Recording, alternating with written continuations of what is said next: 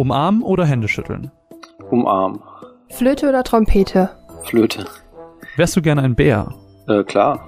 Liebste Eissorte? Baccio. PC oder Konsole? Konsole. Coolste Superkraft? Äh, fliegen.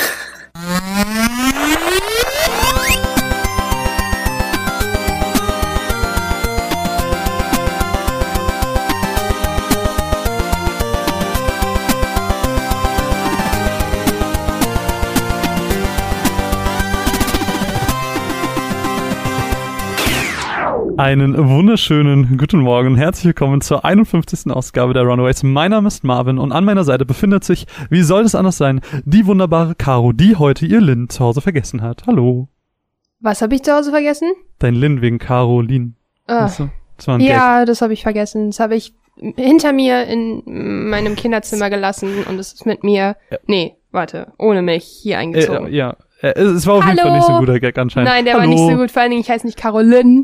Ja, Lean ich, aber Lean, sich- ist, ist ja auch egal. Ist alles ein bisschen in die Hose gegangen. Egal. Hallo. Und an unserer Seite heute auch wieder ein Gast, denn wir haben heute ein ganz wunderbares Thema vorbereitet. Heute bei uns begrüßen dürfen wir den wunderbaren Sebastian Mittag. Hallo. Guten Tag, ich grüße euch. Äh, du bist von Studio Fispin, das was äh, das Studio, das wahrscheinlich die meisten von The Inner World kennen, wo Caro hier im Podcast auch schon jetzt äh, zweimal von gesprochen hat. Äh, wir wollen heute über ein Thema sprechen, das gerade in The Inner World 2 bei euch ein größeres Thema war, Politik, Politik in Spielen. Aber bevor wir Politikkritik in erster Linie. ja, also wir, wir kommen zu der ganzen Definitionssache gleich. Ich dachte, wir steigen vielleicht kurz ein bisschen ein, lieber Sebastian, dass du ein bisschen erzählst von dir, von euch. Ich habe mir natürlich äh, in weiser Vorbereitung mal eure Beschreibung durch eure, euren Werdegang durchgelesen und da liest man dann so Sachen wie, dass ihr 2011 euch zusammengefunden habt während der Studienzeit. Und das erste, was ich mich da gefragt hat, war, was habt ihr denn überhaupt studiert? Ähm, ganz un also tatsächlich drei verschiedene Studiengänge. Wir sind ja drei Gründer und wir haben alle drei verschiedene studiert. Der ähm, Pepe hat ähm, Informatik studiert und ähm, die Mareike Design oder Motion Design in dem Fall an der Filmakademie und äh, ich interaktive Medien oder Medienkonzeption, also sozusagen Inhalt, Technik, ähm, Grafik. Und das war aber von uns, zumindest von Mareike und mir, schon das zweite Studium. Aber da haben wir uns kennengelernt, wir drei Gründer der Firma sozusagen. Und dann habt ihr das Studium Ende gemacht oder äh, habt ihr gesagt, fuck it, jetzt, wir, wir gründen ein Entwicklerstudio und wir machen jetzt die geilsten Spiele. nee, also wir haben, wir haben das Studium schon zu Ende gebracht, aber wir haben tatsächlich am, am Tag der äh, Prüfung die Firma gegründet. Also ist relativ Ach, krass. Äh, Ach, geil. zeitnah. Also am Morgen vor der Prüfung, genau genommen. Es war äh, dann relativ B, Plan B, selbstbewusst, dass wir die Prüfung geht. bestehen. Und hattet ihr auch da schon die Idee quasi zu The Inner World, was ja dann so das erste große Projekt war? Das Ähm, ja, das, das war schon länger in der Mache eigentlich sogar. Also wir haben, das ist aus einem Studierendenprojekt, ah nee, mal Studenten, Studierende, ein Studentenprojekt entstanden ähm, in einem Workshop die Grundidee und äh, das wurde dann zu einem so einem Medienprojekt, was man da halt im Studium machen konnte und dann wurde es zur Diplomarbeit von mehreren Personen. Krass. Und äh, es wuchs und wuchs und immer mehr Leute haben mit dran gearbeitet und ähm, dann haben wir uns auf eine Förderung beworben und so weiter. Und ähm, so ist das langsam gewachsen, bis wir dann ungefähr ein halbes Jahr nach ähm, Studienabschluss, respektive Gründung der Firma, ähm, dann wirklich richtig mit der Produktion gestartet haben, wo zwischen ein halbes Jahr voller ähm, ja, äh, Realitätschecks kam. Also so, okay, eventuell müssen wir den Inhalt ein bisschen eindampfen. Was man sich so im Studium überlegt hat, wie riesig dieses Spiel werden kann, ist vielleicht nicht realistisch. Und ähm, haben alles nochmal relativ stark sogar umgeschrieben, verdichtet und ähm, ja, dann kamen noch zwei Jahre Produktion, bis es dann rauskam.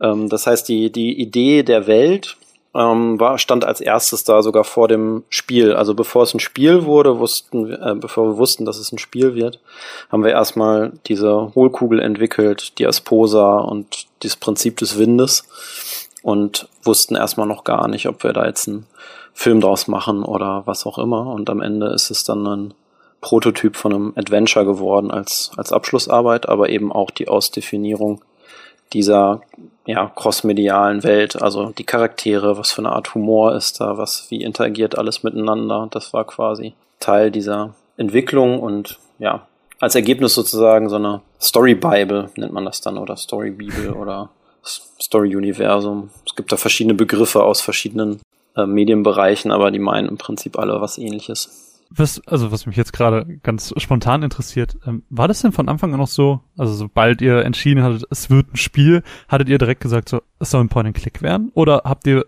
mit mehreren Genres rum überlegt? Ähm, ich glaube, ein Adventure war relativ früh in der Diskussion.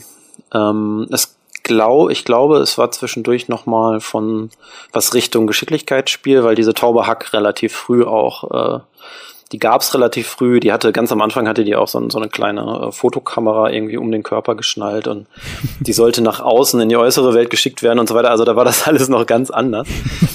Und dann stand, glaube ich, mal im Raum, ob man mit der Taube halt äh, herumfliegt und sie wirklich direkt steuert und ähm, gar nicht so sehr die interaktive Story des Adventure macht. Mhm. Aber ja, das Point-and-Click-Adventure war dann der, äh, der Weg, den ja auch viele Studententeams nehmen, muss man sagen, so in Deutschland auf jeden Fall.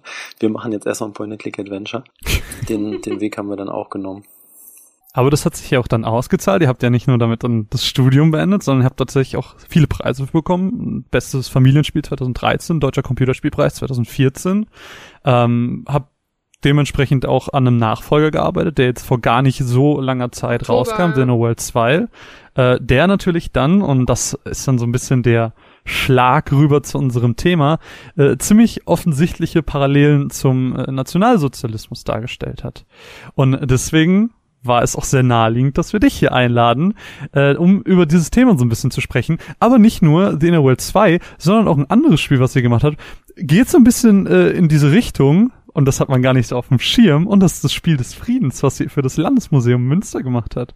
Mhm. Hat auch einen deutschen mhm. Computerspielpreis bekommen äh, geht es ganz viel um, ich biete Religion, ich biete Geld, Land, Status an und so diesen Handel und es geht darum, ja, diesen, diesen Friedensring, der sich in der Mitte dieses riesigen Bildschirms, der auf einem Tisch ist, sich befindet, zu füllen. Und äh, das geht ja auch genau in diese Richtung. Und deswegen war das äh, noch, also als ich das eben gelesen habe, war ich so, oh, das passt ja noch besser. Es wird ja immer mehr. Stimmt, ja. So, hab ich noch gar nicht so drüber nachgedacht. Nein.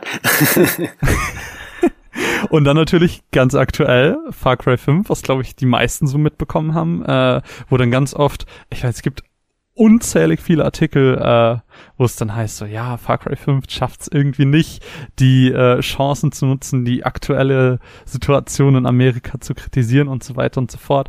Deswegen kam dann von Caro der Vorschlag, lass doch mal über Politik in Spielen reden. Ich so, ah, das hört sich so doof an, dann reden wir Oder nachher trocken, über Politik. So, ja. so ja, ernsthaft. Dann, ja, ja, so ernsthaft. Ja, aber Nein, es bietet uh. halt genau damit, also ich muss auch sagen, ich wäre vermutlich nicht auf die Idee gekommen, weil letztes Jahr kam auch Wolfenstein 2 raus, also auch ein Spiel, das mehr oder weniger so ein bisschen die Politik beziehungsweise bestimmte Gruppen ähm, halt wirklich übers durch den Kakao zieht und so richtig mitspielt im Endeffekt. Und das fand ich schon damals recht spannend. Ich habe es aber auch nicht gespielt, weil ähm, ich eine sehr empfindliche Spielerin bin und ich mit so Psycho-Shit nicht klarkomme. Deshalb werde ich auch Far Cry nicht spielen.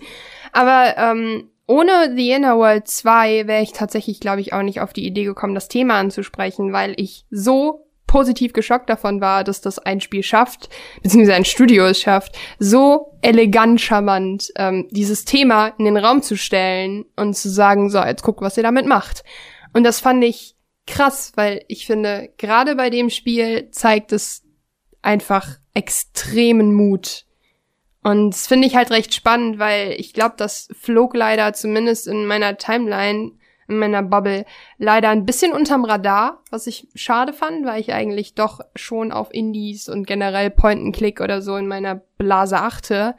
Aber irgendwie ähm, hat das tatsächlich dahingehend, glaube ich, nicht die Aufmerksamkeit bekommen, die es verdient hätte, weil es einfach ein sehr, sehr mutiger Move ist. Danke für das ähm. Kompliment. Gerne.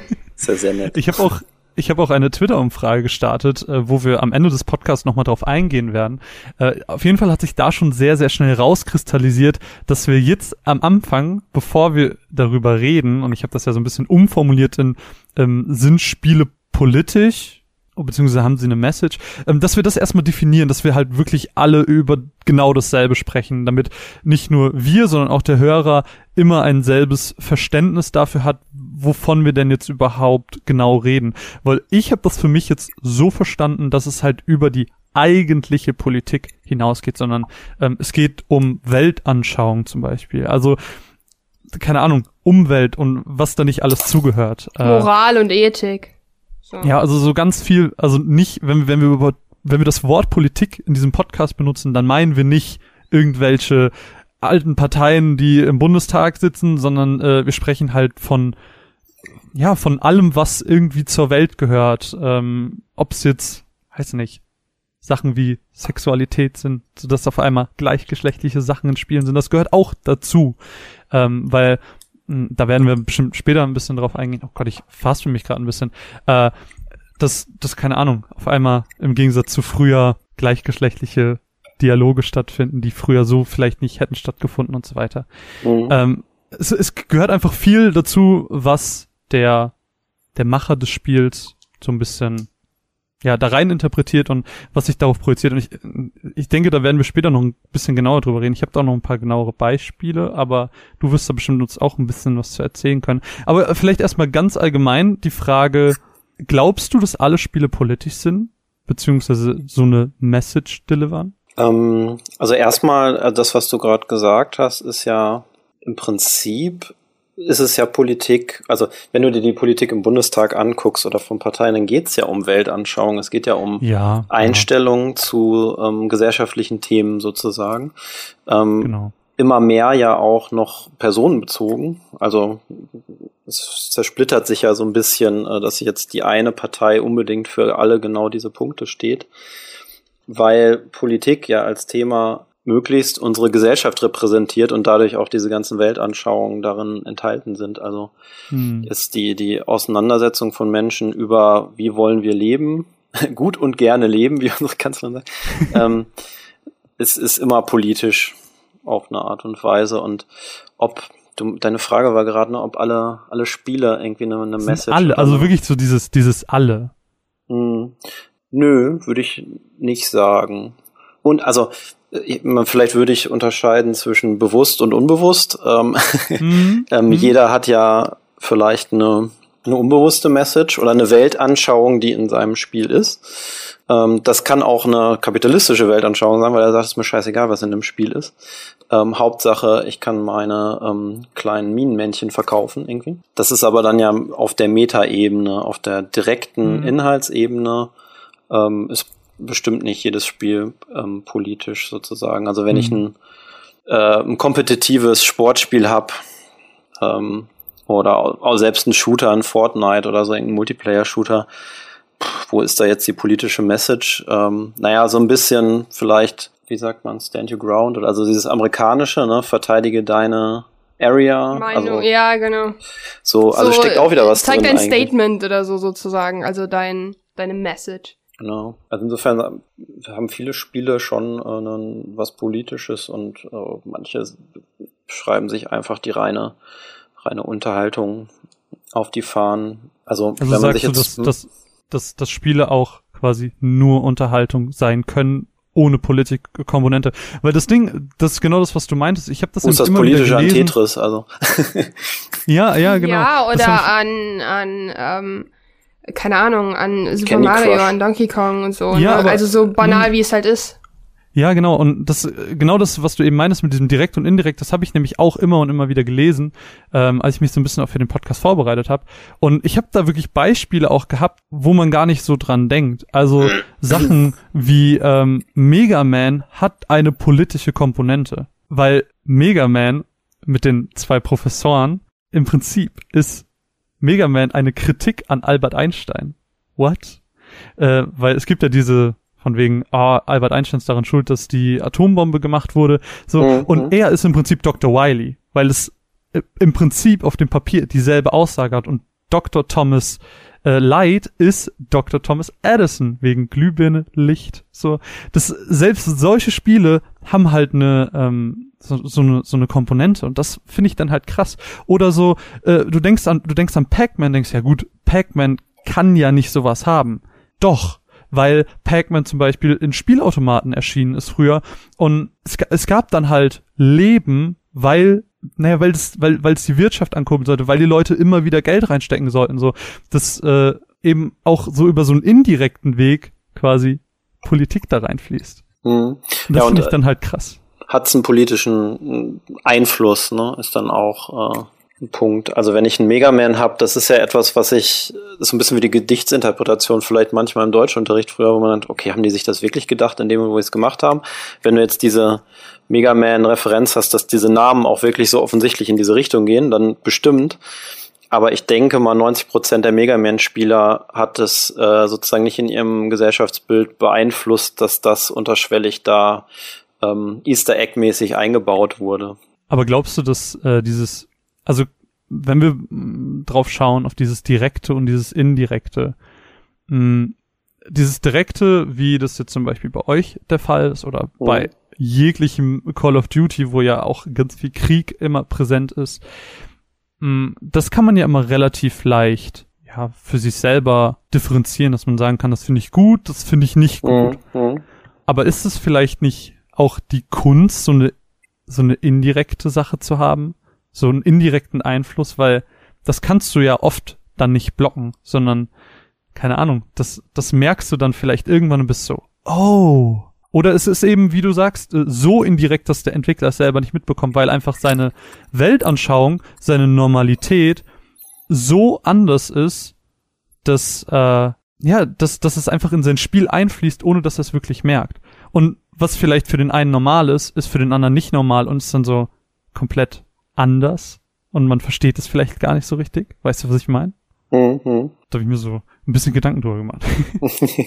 mir ist es tatsächlich in einem ähm, interessanten Kontext aufgefallen, als ich mir darüber Gedanken gemacht habe. Und zwar, wie es tatsächlich Spiele reinbringen, ohne dass ich es erst merke. Ähm, mir ist da recht schnell halt Assassin's Creed halt eingefallen, weil natürlich ist es so französische Revolution und Erster Weltkrieg aus Syndicate und Unity, ja okay.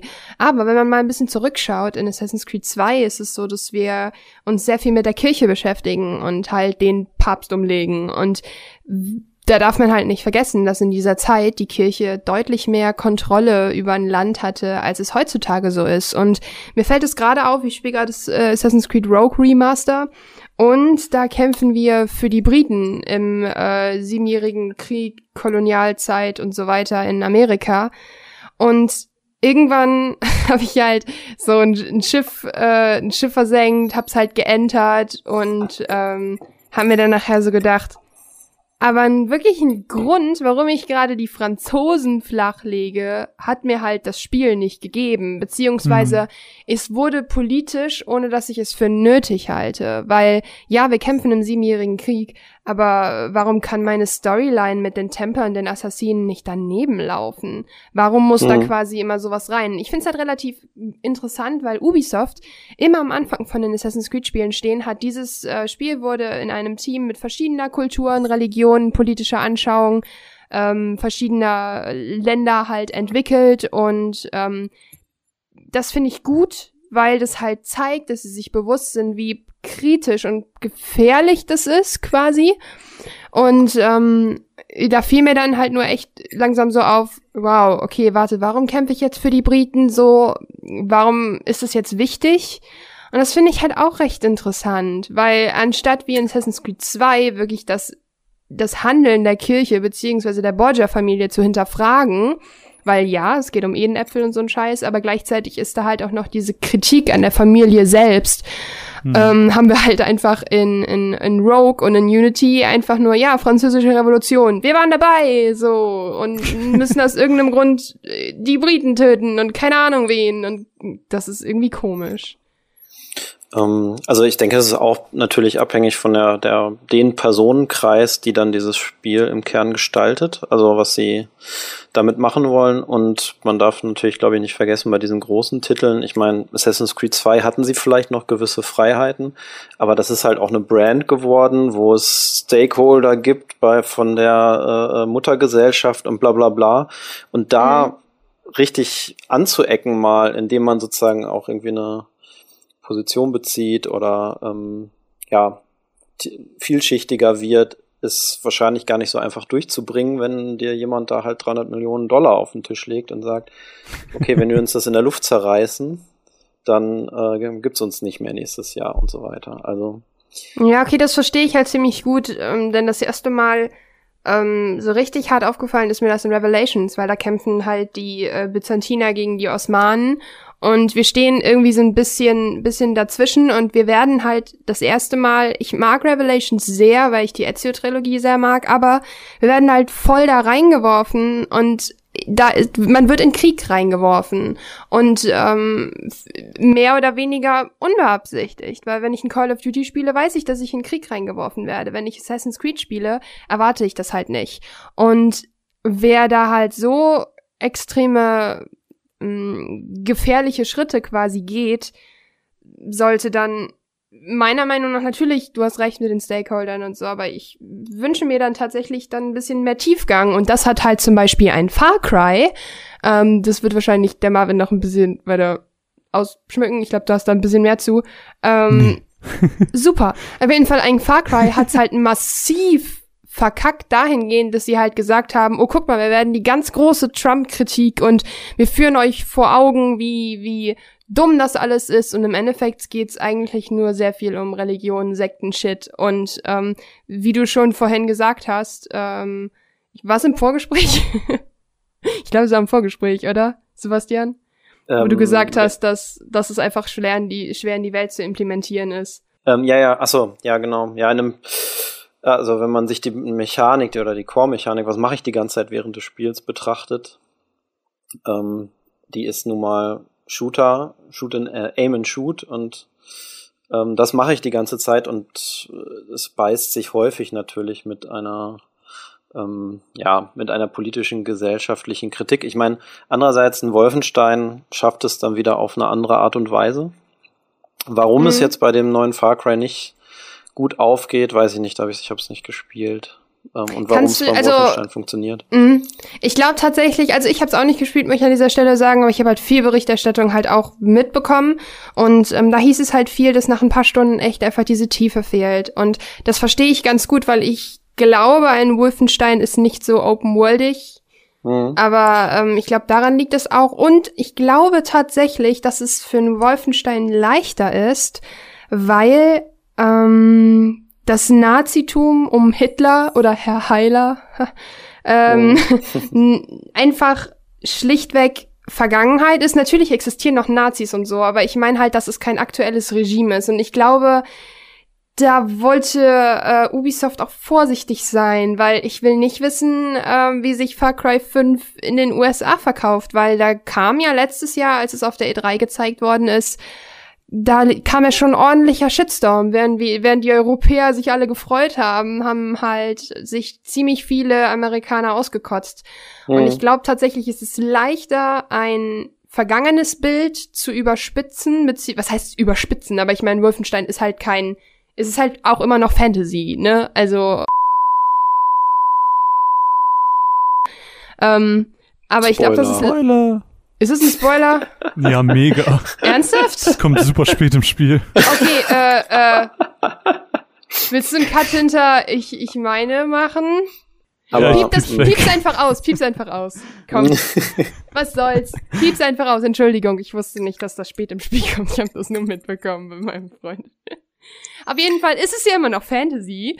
Und, und ähm, äh, ich glaube tatsächlich, dass da der Unterschied liegt weil Nazitum kannst du halt einfach härter überspitzen mit Hakenkreuzen und so weiter. Und ähm, wenn du das in der Jetztzeit spielen lässt, wie in Amerika, und da halt wirklich das wirkliche Nazitum auch einfach mal porträtieren würdest oder karik karikieren würdest, ich glaube, da wird's eher Probleme geben. Also ich glaube, wir, wir sind jetzt hm? in der, in der glücklichen Position, dass wir mit dir, Sebastian, äh, einen Entwickler hier haben, der eben ein Spiel gemacht hat, der sich so ein Thema annimmt. Wie kam denn bei euch überhaupt die Idee dazu? Also, dass ihr gesagt habt, so dieses Thema, das ist da haben Bock drauf. Ähm, naja, also es liegt ja schon ein bisschen in, in Innerworld 1 ähm, zugrunde. Da ist ja, es ist ja gar nicht so unähnlich zu 2, äh, nur dass bei 1 der Fokus ein bisschen mehr auf Religion liegt oder Religionsmissbrauch durch den Monarchen Conroy sozusagen. Mhm. Mm, und in Innerworld 2 oder als wir uns zusammengesetzt haben und überlegt haben, was könnte ein zweiter Teil sein, ähm, war es tatsächlich, habe ich mich mit der Annika der Autorin auf dem Weihnachtsmarkt getroffen und gequatscht, was könnte ein Teil 2 sein. Ähm, und wir haben tatsächlich uns einfach das Ende von Teil 1 angeguckt und haben es weitergedacht. also wir haben uns gedacht, die Asposa, die sind ja so ein bisschen, naja, glauben schnell Dinge. Und ähm, Jetzt haben diese, diese Flötennasen haben da das große äh, Konzert gespielt in, an ihrem Geheimort und die Luft ist wieder da, aber. Marvin denkt sich nur gerade, weiß. Boah, Spoiler. Aber ähm, wenn man sich, wenn man sich das so, man kann sich die Wahrheit quasi so zurechtlegen, ähm, dass Conroy eigentlich ein guter war, der ist, hat, ist für uns gestorben und eigentlich waren die Flötennasen die Bösen, weil sie haben ihn ja umgebracht und Conroy hat uns ja nur vor den ähm, vor der Wut der Götter beschützt. Also sind eigentlich diese, diese Flötennasen die Hexen. Also wir, wir haben uns quasi sozusagen in diese Hülle geschlüpft, dass ich brauche eine einfache Erklärung. Und es ist ja schon eine Weile her, aber klar kursierte damals schon so ein bisschen dieses ähm, die Flüchtlingsthematik, denke ich, äh, die die Umwälzung im äh, in den verschiedenen Regierungssystemen. Das heißt, ne, Rechtsruck, Radikalisierung, wieder Sehnsucht nach den einfachen Antworten und so weiter. Und wahrscheinlich ist es dadurch da auch so ein bisschen, sind wir auf den Gedanken gekommen. Aber konkret haben wir wirklich das, das Ende von Inner World 1 weitergesponnen und die, äh, ja, die Asposa zur Hand genommen mit ihren, braucht jetzt eine einfache Erklärung. Fiel sich denn dann eben ähm, dieses Gesagte? Also ich muss sagen, ich war ähm, sehr überrascht, als ich generell DNA World zum ersten Mal gespielt habe, weil es ein, also ich finde dieses Worldbuilding sehr, sehr cool in eurem Franchise, weil es irgendwie eigenartig ist, aber halt gleichzeitig auf sehr, sehr eigenen, aber sehr verständlichen Grundsätzen basiert, weil ich glaube, jede Gesellschaft baut sich halt auf Dingen, auf seines Götter, seines Kulturen und so weiter. Und ähm, da fand ich es halt dann dementsprechend halt auch super spannend, dass ihr halt einen Schritt gegangen seid und damit nicht geschwächelt habt, sondern halt gezeigt habt, so, wow, da geht noch viel mehr.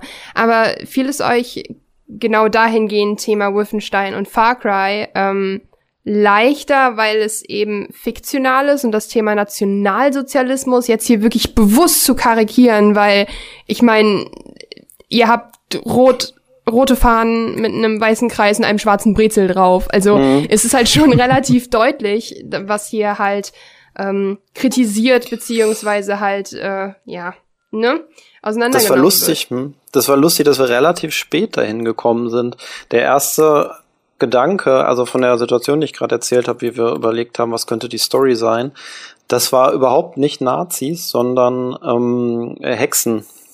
Ähm, also quasi die Hexenverfolgung. Also weil äh, den Hexen ja magische Kräfte, magische böse Kräfte nachgesagt wurden, waren mhm. wir eben bei den Flötennasen, denen böse magische Kräfte nachgesagt wurden. Also die hatten ja sogar, haben ja wirklich magische Kräfte in, in unserem Story-Universum, aber halt, äh, die sie eigentlich nicht zum Bösen verwenden. Ähm, das heißt, die, die Kurve zum ähm, Nationalsozialismus oder die Anspielung, die kam erst sehr spät und ähm, Conroy, die Hauptfigur aus dem ersten Teil, also der Bösewicht, mhm. ähm, der hat ja eine rote Kutte, tatsächlich. Und mhm. wir haben dann halt überlegt, okay, die, der Conroy ist als Märtyrer gestorben, sie werden seine Farbe aufgreifen und äh, sein irgendetwas von seinem Körper, irgendetwas Logohaftes und so weiter. Und Conroy hatte halt im ersten Teil so eine kleine umgedrehte Brezel als, als ähm, Schärpe oben an seinem Hals.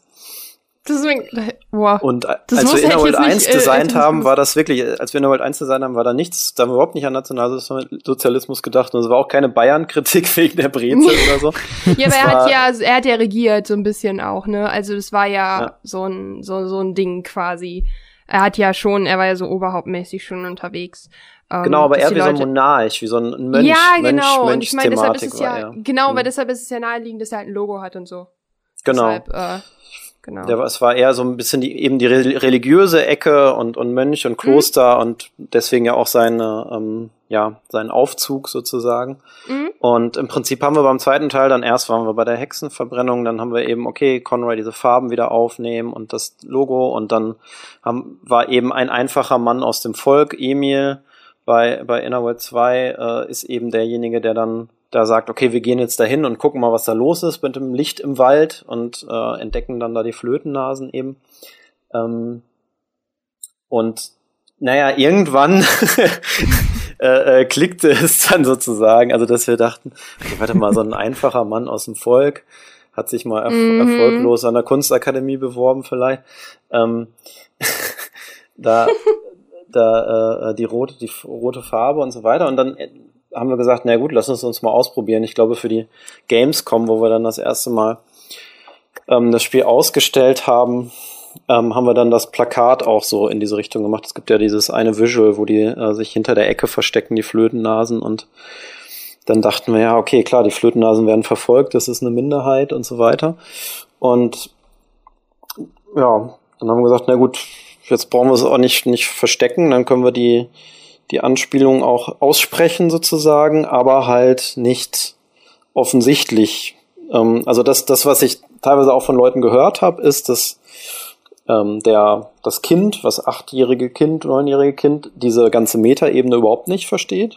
Mhm. Und auch diesen, ja, klar, Grusel, diesen ja. Grusel der Geschichte, der Historie überhaupt nicht wahrnimmt ich eben nur als Bildungsbürger oder als jemand, der das in der Schule hatte, der mit diesem Symbolik, mit dem, mit der ganzen mhm. Thematik äh, vertraut ist, der liest das dann da drin und spürt diesen Grusel dann oder oder ist genervt, also oh, schon wieder Nazis. Aber ähm, wir haben eigentlich versucht im, ähm, im wirklichen Gameplay, wenn du da die ganze Zeit spielst, nichts, also wir wollten nicht dem äh, Spieler eine, eine Meinung aufdrücken oder ein, mhm. ein unbedingt ein Weltbild, ähm, sondern eher die Gesellschaft spiegeln in all ihren Aspekten, was Angst angeht. Angst vor dem Unbekannten, äh, Sündenbock, äh, mhm. einfache Antworten. Das, das spiegelt sich in jeder Figur auf eine andere Art und Weise wieder, ohne dass jetzt dann nochmal gesagt wird, übrigens, das ist jetzt das Gute und das ist das Böse. Mhm. Ich finde auch tatsächlich, ihr habt das, das muss ich halt auch wirklich sagen, ähm, das wird hier übrigens der Komplimente-Podcast von Caro. Nein, ich muss sagen, dass ihr das wirklich auch verdammt gut hinbekommen habt, denn wie du sagst, ohne Witz, wenn man das Spiel, ich glaube, es kommt irgendwann der Punkt, wo man das erste Mal so ein Fähnchen sieht oder irgendwie so. Und in dem Moment habe ich mir gedacht, holy, oh mein Gott, they really went there. und das war dann wirklich so der Moment, wo ich mir gedacht habe, okay, dieses Spiel ist fucking ernst, aber halt gleichzeitig sehr leicht. Also ähm, leicht im Sinne von le le leichte Kost, aber halt irgendwie gleichzeitig halt auch mit Option auf mehr. ähm, mhm. Ich finde recht spannend, dass ähm, das Spiel nicht nur generell den Nationalsozialismus karikiert, sondern besonders den, den Nationalsozialismus aus der Sicht eines Unwissenden, weil es dauert relativ lange, bis es Robert klar wird, glaube ich. Also ich, er peilt das dann irgendwann immer mehr und dann merkt er irgendwann, oh oh. Und das finde ich halt ganz spannend, weil er halt komplett unverbraucht an das Thema rangeht und das, das ist tatsächlich das, was mich auch erschrocken hat, weil man dann sieht, wenn Bürger damit noch nie berührt worden sind, beziehungsweise ihnen das Gefühl gegeben wird, dass sie selber in Gefahr von anderen sind, dann reagieren die darauf ziemlich hart. Und ihr habt die Bürger ähm, relativ dumm dargestellt. Ich weiß nicht, ob das Absicht war. Ich, ich denke jetzt ganz besonders an die Szene ähm, relativ weit am Ende, bei der, ist das die Verurteilung? Auf jeden mhm. Fall, du weißt, was ich meine. Und da reden halt auch ab und an Bürger und die werden halt extrem dumm dargestellt. Ist das Absicht, damit quasi dieses, wenn du das unterstützt, oder du musst schon sehr dumm sein, um das zu glauben? Ähm, das, also jetzt am Ende des Spiels ist es eher so ein bisschen der, der, der Mob. Also da geht's eher darum, dass es die Masse ist, dass die Masse dumm ist, nicht, dass diese drei Typen jetzt dumm sind, die dann mhm. da sprechen, sondern ne, das Skandieren, das Schreien, wirft ihn in den Brunnen und äh, ähm, dieses, wie, wie man auch weniger zum, In also das, das Individuum sein verlässt, wenn man in einer großen Gruppe agiert. Das ist ja. da eher der Punkt. Wenn man mhm. einzeln auf die Leute trifft, redet man ja meist differenzierter ähm, ja, ja, über das Thema sozusagen. Aber das, ja, deswegen. Aber das finde ich auch wirklich, das ist ein sehr, sehr krasses Stilmittel, was mich auch echt irgendwie total umgehauen hat. Ich habe damit nicht so in der Art und Weise. Ich habe einfach das Gefühl, so, so, it's in the detail. Also jedes Detail ist halt genau dein, wie du halt sagst, so jeder Charakter vertritt so ein bisschen das also sein, so einen eigenen Standpunkt. Ähm, Robert ist halt eher so der etwas verpeilte, aber eigentlich der ganz clevere kleine Held in der Geschichte. Und äh, Laura sagt ihm halt zwischendurch, geigt dir mal die Meinung und sagt, weißt du eigentlich, was hier abgeht und so. Und ich finde es halt sehr, sehr schlau gewählt. Und ich finde es extrem spannend, dass das Spiel sowohl für Kinder als auch für Erwachsene funktioniert, aber für beide unterschiedliche Bedeutungen hat, weil wie du schon sagst, wir sind halt, oder die Kinder werden es vermutlich auch noch, aber wir sind halt damit aufgewachsen, 25.000 Jahre lang in der Schule über Nationalsozialismus zu sprechen. Und gleichzeitig lernt das Kind, dass ähm, dieser Massegedanken, dieses, ähm, wie nennt man das denn nochmal, also diese Rudelentscheidung, dieser Mob, wie du es genannt hast, mhm. ähm, schlecht ist, aber auf eine sehr sanfte Art und quasi. genau diese Gruppendynamik, dass das nicht unbedingt immer was Gutes ist. Und das mhm. finde ich halt super spannend, weil als ich das erste Mal ein Inner World Spiel gestartet habe, habe ich mir gedacht, okay, der Artstil ist super eigenartig, das fühlt sich gerade super komisch an, weil eine Freundin von mir, Laura übrigens, die liebt das Spiel und deshalb habe ich mir das geholt und äh, beziehungsweise ich glaube, ich habe sogar für euch getestet von euch getestet. E-, egal. Auf jeden mhm. Fall fand ich es halt total überraschend, dass der Artstil halt so kindlich ist. Und ich wusste auch, bis du es gerade gesagt hast, tatsächlich nicht, dass das auch als Familienspiel so gehandelt wird. Und wenn das funktioniert, das hab, da habe ich ganz, ganz großen Respekt vor. Ich habe ja eingangs erwähnt, es hat ja sogar einen Preis dafür bekommen. Eben deshalb, nee, nee, nee, ich, ich wusste aber, das halt nicht. Aber, und da habe ich das gerade gehört und ich so, ja, okay, kann eigentlich funktionieren. Und dann so von Sekunde zu Sekunde lernt man diesen Artstil total schätzen und keine Ahnung, es passt halt, es ist, passt mega gut. Aber ähm, als ich mich jetzt so ein bisschen auf das Thema allgemein vorbereitet habe, da habe ich so ganz viele Artikel aus dem englischsprachigen Raum äh, gesehen und auch Videos, die sich quasi mit Leuten beschäftigt haben, die dann so gesagt haben, keep your politics out of my game. So mhm. äh, gab's bei euch denn auch Leute, die dann wirklich gesagt haben, so boah, muss das sein? Oder war das bei euch, als ihr meinst du, das hat sich so ein bisschen entwickelt und irgendwann ist dir der Groschen gefallen, so, oh, das Thema, das ist es. Äh, war das so eine Angst, dass solche Leute dann auf euch zukommen? Also meinst du, ob es eine Diskussion in der Firma gab, ob wir das ja, ja, genau. machen? Ähm, nö, tatsächlich, also wir haben, wir haben das. Ne, es war so ein bisschen, so.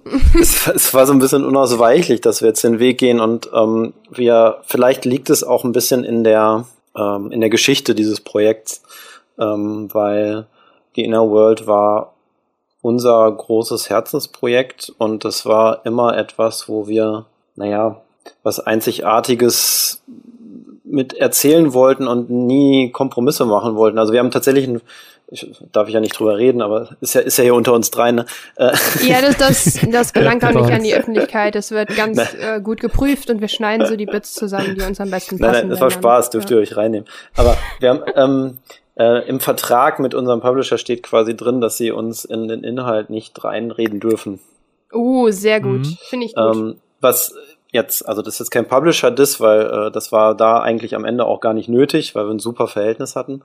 Ähm, aber ne, wusste man ja am Anfang noch nicht, weil das war sozusagen unsere heilige Kuh, weil wir, wir wollten unbedingt dieses Spiel so machen, wie wir es für, für richtig halten und eben auch solche Entscheidungen treffen können, und ähm, weil man so viel Herzblut investiert in die, in die Figuren, in die ähm, ganze Geschichte und, und über Jahre hinweg, äh, da wollten wir halt total hinterstehen und äh, nicht dann plötzlich sagen müssen, okay, das, das können wir jetzt nicht machen, weil vielleicht ist es dann schädlich für den Verkauf oder vielleicht beschwert sich dann jemand oder irgendwie mhm. sowas. Und von daher herrschte da im Prinzip Einigkeit bei, bei uns, dass wir dann das auch äh, so durchziehen. Hm, ähm, anderer Punkt. Darf, darf ich, darf kurz, ich kurz dazu noch? Kurz, nee, nee ich habe noch, ich hab noch was zu euch von vorher. Gleiche. Es geht genau um das Thema. Danke. Weil ähm, ähm, es ist, es ist ja cool, wenn bei euch Einigkeit herrscht, aber habt ihr denn Kritik bekommen? Das wollte ich euch tatsächlich immer noch gefragt haben, ähm, bevor ich hier die Rezension, also die Review gemacht habe im Podcast und auch mhm. ähm, geschrieben habe, weil ich kann mir nicht vorstellen, dass man so einen Move macht, ohne Kritik zu bekommen. Habt ihr dafür, also im, ich meine jetzt wirklich negative Kritik, dass die Leute fanden, die geht zu weit oder so? Mhm. Also von jetzt mal von der von der Presse nicht. Mhm. Ähm, also zumindest mir jetzt gerade nichts bekannt. Äh, klärt mich gerne auf, okay. wenn ihr was gefunden habt. Die sind aber lustigerweise komplett auf zwei Ebenen unterwegs. Manche ignorieren es komplett. Entweder absichtlich oder auch, dass sie es nicht Texten sehen. und so jetzt quasi. Ja, genau, also dass, dass, dass diese Anspielung gibt und so weiter wird äh, teilweise komplett äh, weggelassen oder zum Aufmacher des Artikels gemacht. Das sind so die, die beiden äh, die beiden Wege. Oh, ich habe das auch zum Aufmacher meines Artikels gemacht. und äh, es gab durchaus Diskus, also ich glaube, ich weiß nicht, ob es GameStar oder Eurogamer war, irgendwo unter dem Test gab es dann das schon Diskussionen, dass ähm, Leute dann gesagt haben, äh, also warum das Thema? Aber okay, aber ihr habt jetzt keine äh, schon wieder ein Adventure. Die also. Umsetzung. Also. Hm? Für die Umsetzung habt ihr jetzt nicht irgendwie Breitseiten bekommen oder so. Ach so, ähm, also du meinst sozusagen, wie wir das dargestellt haben. Genau, dieses, das ist, äh, es ist ja halt auch recht direkt. Es ist halt, also mhm. ich kenne nicht viele Spiele, die das so hart quasi in dem Moment rannehmen. Mhm. Nee, tatsächlich ähm, nicht wirklich. Super. Äh, ich glaube, vielleicht auch unter anderem wegen den Dingen, die du eigentlich gerade auch so ein bisschen aufgezählt hast. Es kommt halt auch so ein bisschen mit so einem anderen Mantel daher. Ähm, es ist halt nicht ein, wie ein Wolfenstein, wo du so, okay, hier sind die Nazis und ähm, es hat auch ähm, den Effekt gehabt tatsächlich, dass ich in ähm, Vorgesprächen zum Beispiel, ich weiß nicht mehr wann das war, vielleicht auf der Gamescom oder so, wo man das Spiel das erste Mal gezeigt hat, auch der Presse und Leuten. Super oft habe ich es erlebt, dass die Leute zu mir so gesagt haben, ähm, du, also, also diese, diese rote Farbe und also diese, das ist doch, oder? also nicht so, äh, war äh, total lustig, sondern äh, es war so ein Zweifel, ob das nicht, dass es an ihnen liegt, dass sie das jetzt, dass sie das jetzt darin sehen. Überinterpretieren so, so, ja. Ja. Deswegen, nee, ey, das, das ist, das, ja. die Frage hat mich jetzt schon so lange beschäftigt und ich habe mich so gefragt, als ob das jeder blind durchwinkt, umso glücklicher macht es, dass es halt getan wurde. Weil ich fand's halt doch schon recht scharf und ich glaube, Insert Moin hat auch, hat, hat Insert Moin mit dir darüber gesprochen? Ich weiß, die haben auf jeden ähm, Fall ja. mit irgendwem darüber gesprochen. Ja, ich habe einmal mit denen gesprochen. genau, und da habt ihr halt auch äh, das rangezogen und da habe ich mir gedacht, yes, weil ich habe das Gefühl, das hat irgendwie kaum jemand, also zumindest in meiner Blase mal wieder, kaum jemand gesehen und dementsprechend äh, war das so in meiner Timeline und ich nur so, yes, da hat noch jemand gesehen. ich äh, versuche mal ein bisschen mehr zu dem allgemeineren Teil zu springen. Eine Sache, die du eben gesagt hast im äh, Gespräch mit Caro, ähm, dass ihr versucht habt, keine eigene Meinung damit reinzubringen, sondern das möglichst so darzustellen, wie es war. Mhm. Aber kann man das überhaupt? Ähm, Weil man ist ja, man ist ja automatisch beeinflusst durch, keine Ahnung, allein Geschichtsunterricht in der Schule und was man alles so erlebt hat und liest und ähm, man ist doch, also selbst wenn man versucht, es möglichst neutral darzustellen, ist es doch irgendwo immer diese politische Ebene, die man da nicht rauskriegt, also die eigene, weißt du was mhm. ich meine? Nee, nee, ja, natürlich, das ist nicht, das ist nicht wirklich neutral, das Spiel. Es versucht einem vielleicht nur nicht die eine bestimmte Meinung aufzudrücken. Ähm, es hat natürlich trotzdem einen, äh, eine Färbung äh, pro äh, Demokratie, eher eine liberale Einstellung sozusagen. Mhm Klassische Themen, Pro-Demokratie oder Antidemokratie. äh, ja, aber das ist ja eigentlich weniger. Ich habe irgendwie so das Gefühl, also ich glaube, naja, ähm, wie heißt's, ähm, so Anarchie ja. oder halt hm. wirklich, äh, hm? Ich meine, ähm, das, ich, kann man jetzt vielleicht verraten, könnt ihr ja reinnehmen oder nicht, aber am Ende von NRW 2 keimen ja auch mhm. Ähm, wo aber auch wieder klar ist, oder die Frage bleibt, am Ende kriegen die das hin, weil irgendjemand quasi irgendwie, äh, ich nominiere meinen Nachbarn, der war immer gut zu mir. Also Ja, ähm, eben. Ja, das ist aber halt so genau das Ding. Ich glaube halt einfach, dass ähm, wir, das Spiel wurde in Deutschland entwickelt von ähm, Leuten, die dem deutschen Staatssystem unterlegen sind, in Anführungsstrichen. Und wir leben halt auf einer Demokratie und das Ding ist halt, ich glaube, wir sind uns alle einig, beziehungsweise es ist unsere allgemeine Moralvorstellung, dass, ähm, wie heißt es denn, wenn einer nur die Macht hat?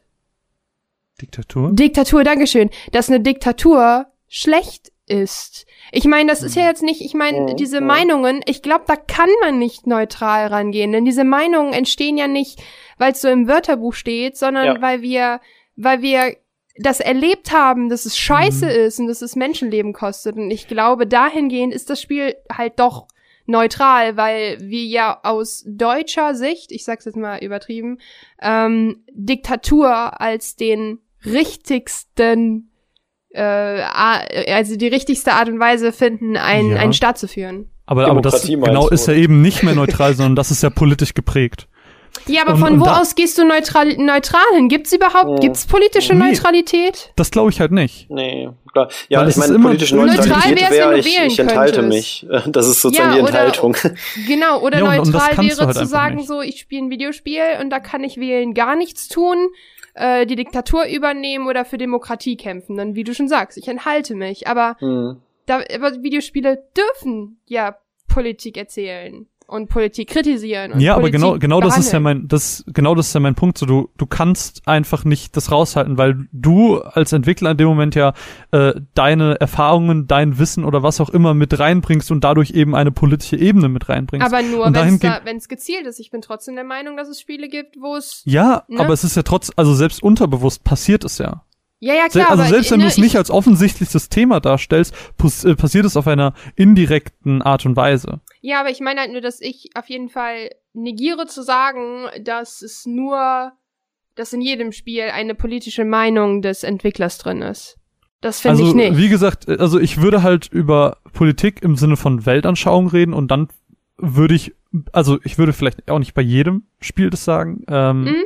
weil, keine Ahnung, ich sehe in Doodle Jump keine politische Ebene. Mhm. Die müsste mir jemand erklären. Aber man kann natürlich hier und da sowas rausziehen. Äh, aber da können wir gleich noch mal mhm. kurz drüber reden. Ich habe kurz noch was zu dem Punkt, wo wir gerade waren. Weil wir als Deutsche sehen natürlich jetzt dieses Thema mit Nationalsozialismus bei euch in, in a World oder, äh, keine Ahnung, in Wolfenstein oder was auch immer, mhm. ähm, sehen das Spiel natürlich mit unserer Sicht, mit unserer Geschichte und wir sind so, oh, Hitler und oh, schlecht und doof wir haben, wir kommen aus einem bestimmten Land mit einer bestimmten Kultur, mit bestimmten Eindrücken von der Welt, so. Glaubst du, dass das Spiel eben entsprechend vielleicht in anderen Ländern anders wahrgenommen wird, eben weil es ein anderes Land ist mit einer anderen Kultur, einer anderen Geschichte und anderen Eindrücken von der Welt? Ähm, ja, garantiert. Also ich denke mal, es äh, kann in keinem anderen Land der Welt taucht das Thema so häufig im Schulunterricht auf. Ähm, in, in Ungarn wahrscheinlich gar nicht mehr.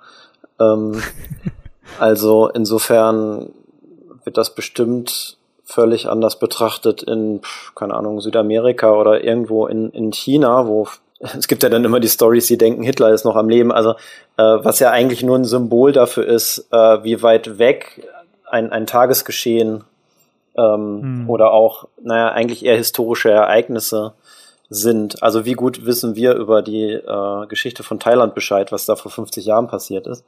Mittelmäßig viel, würde ich mal behaupten. Ähm, Und das meine ich, meinte ich, wollte ich vielleicht sagen, damit, dass es erstmal, ähm, dass das Spiel nicht, nicht keine, keine Meinung in sich trägt, keine politische, sondern dass es einem nicht versucht, etwas aufzudrücken. Hier das musst mhm. du jetzt, hier Handlungsanweisung oder das musst du jetzt glauben, das musst du jetzt tun, sondern es hat natürlich eine Meinung drin und dieses hält das Gut der Freiheit hoch und das der, der ähm, Diktatur eher nicht. Aber ich kann das eben enthoben aus dem Nationalsozialismus-Kontext sehen. Ähm, und ich fühle mich hoffentlich, wenn ich spiele, nicht bevormundet, sondern sehe halt eine Perspektive darauf. Hm.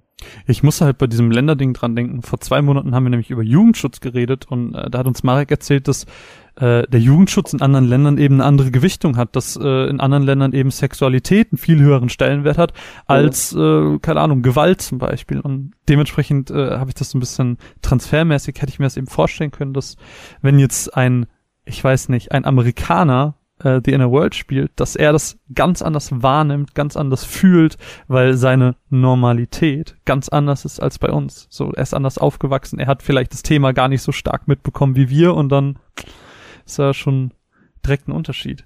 Mhm. Aber wo siehst du denn den Vorteil da drin oder siehst du generell irgendwas, irgendwas Gutes darin oder auch was Schlechtes gerne, ähm, politische Messages in ein Spiel zu implementieren. Ob es jetzt der Nationalsozialismus ist oder Umwelt muss gehütet werden, weil die Erde ist wichtig.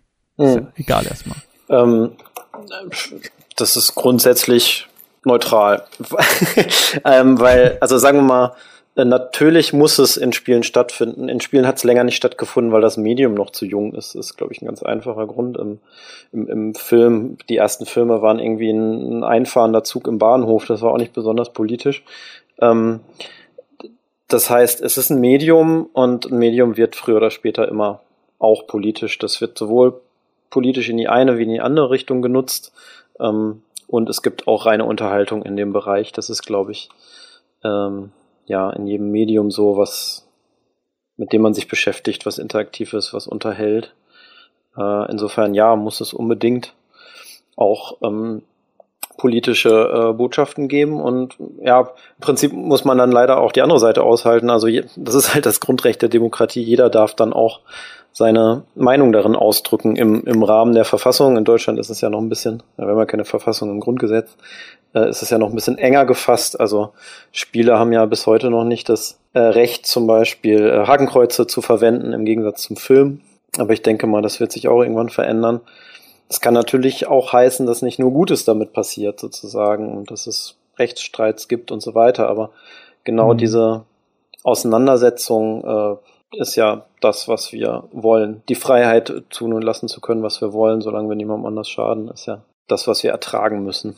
Ich äh, hole gerade ganz viele Sachen auf, über die ihr eben schon äh, gesprochen habt und ich habe überall so eine Frage sogar, aber ich war so, ich will sie jetzt nicht unterbrechen. Ich will sie, äh, okay, ich mache das später. Ähm, ihr, du hast kurz über Reviews gesprochen äh, zu eurem Spiel und keine Ahnung, einfach mal um anderes Spiel in die Reihe zu werfen. COD hat ja auch immer ganz viel Kritik in irgendeiner Form drin, aber auch immer nur so schwammig, teilweise sehr zurückhaltend, aber äh, keine Ahnung, hat zum Beispiel Modern Warfare hatte zum Beispiel so privatisiertes Militär so ein bisschen in Frage gestellt. Äh, gestellt.